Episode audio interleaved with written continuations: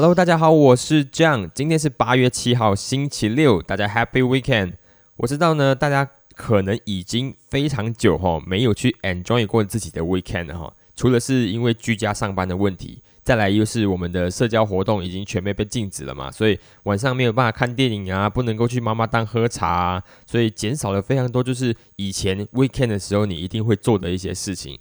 但是呃，日子还是要过。那我们今天呢，再样开展一个我们早上五分钟，来跟大家去整理一下今天你可能可以关注的一些事项哈。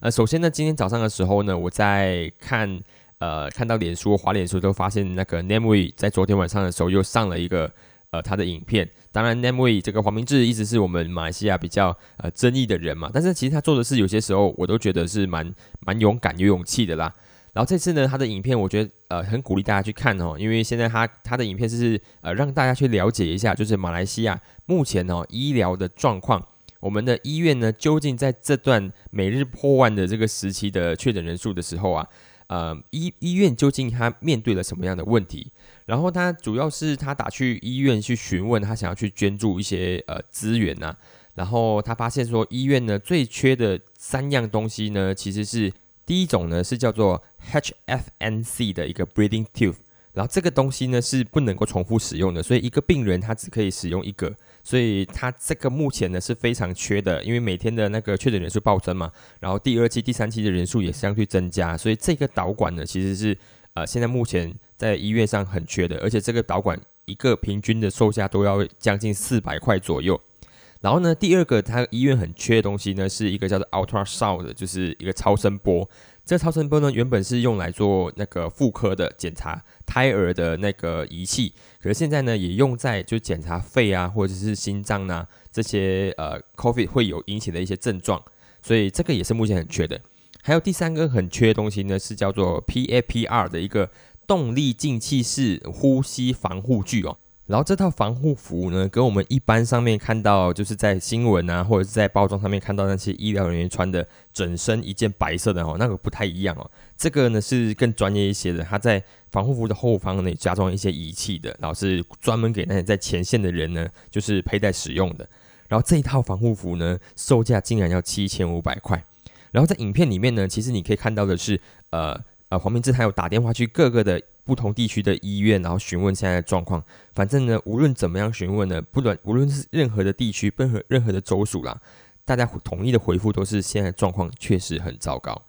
嗯，在看到这样的一个影片之后呢，当然最后他是有筹到一百万啊。然后我们也可以透过影片大概知道说他的一百万是从什么样的机构上面筹到的啦。然后呃，我觉得比较难过的是呢，在我在看到这个影片的时候，早上我也在刷一些新闻。然后呢，就让我刷到一则让人看起来非常愤怒的一则新闻，是就是吉打的那个大臣啊，州务大臣哦，沙努西，他在呃昨天的访问的时候呢，竟然呢拿那个冷冻的停尸柜来开玩笑。他怎么开玩笑呢？就是因为吉打州的目前的那个疫情是日益严重嘛，所以就有记者去询问到说他们当地的那个冷冻停尸柜的供应的情况。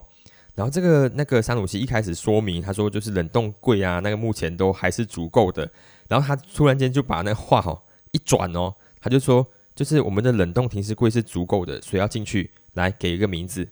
这个是一个开玩笑的一件事情嘛？他一个作为一个呃一个州的一个州务大臣，为什么会拿这件事情来开玩笑？可是另外一边呢，却有人呢一直在疲于奔命呢，去给呃医院啊捐赠更多的医疗物资啊，或是给一些社会的一些呃有受难的人啊一些提供一些救援物资。同样的状况啊，在马来西亚，你可以看到官僚体制跟就是民间到底用什么样态度去面对这些事情，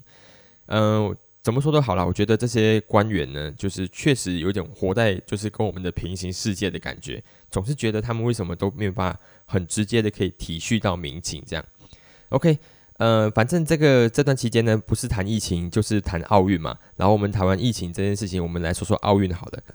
这两天呢，大家的 FB 上面一定很多人在转发一个奥运的新闻，就是关于到十米跳台的这个跳水冠军全红婵。这个女生呢，最特别之处呢，就是她其实只有十四岁。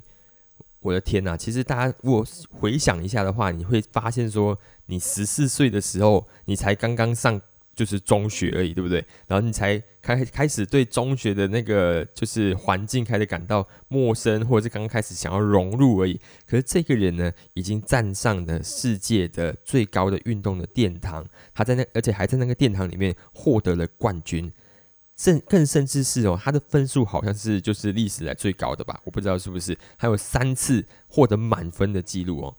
嗯，这个时候大家就会回想说自己的十四岁在干嘛嘛？然后有人就说会不会有有一点就是给太多压力给这个十四岁的女生呢？因为透过她的一些访问里面，你们可以听到说她其实想要帮帮帮她的妈妈治病嘛。她觉得获得奥运冠军之后就会有钱了，就可以帮妈妈治病了。然后也会问到说她其实最想要干嘛？他说他其实最想要最想要的就是去玩游戏。其实这样的一些讲法，你不不由得去。思考就是说，你应该要给一个小朋友多大的就是一个目标，或者是你希望给一个小朋友一个怎样的成长的环境。所以怎样都好啦，我觉得他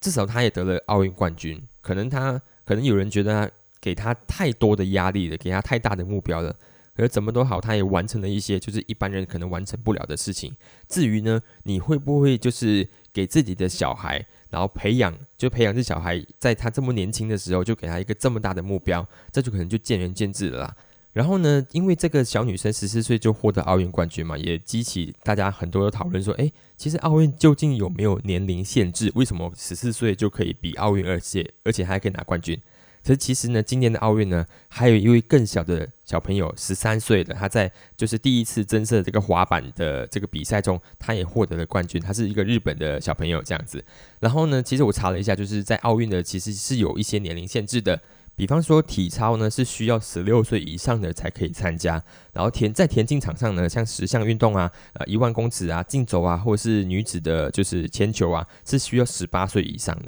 然后田径场上像这马拉松啊，五十公里竞走啊，是二十岁以上的。然后其他的项目呢，大概都是十六岁以上就可以参加的。然后再再打比方说，像是羽球赛啊，它需要有世界排名啊。然后像是篮球赛也是需要就是从小组赛打起的，就分组赛打起的。所以其实不同的那个呃竞赛竞技呢，都是有一些一些年龄的限制或者是一些标准设置的。然后只是跳台这里程就是没有，所以他们才有一个十四岁的女生可以横空出世，然后呢夺下一举夺下这个奥运金牌。当然我们也恭喜她啦！我希望他们在呃获得这奥运金牌之后呢，他可以开始可以享受一些自己的。呃，这个年纪里面可以做的一些事情。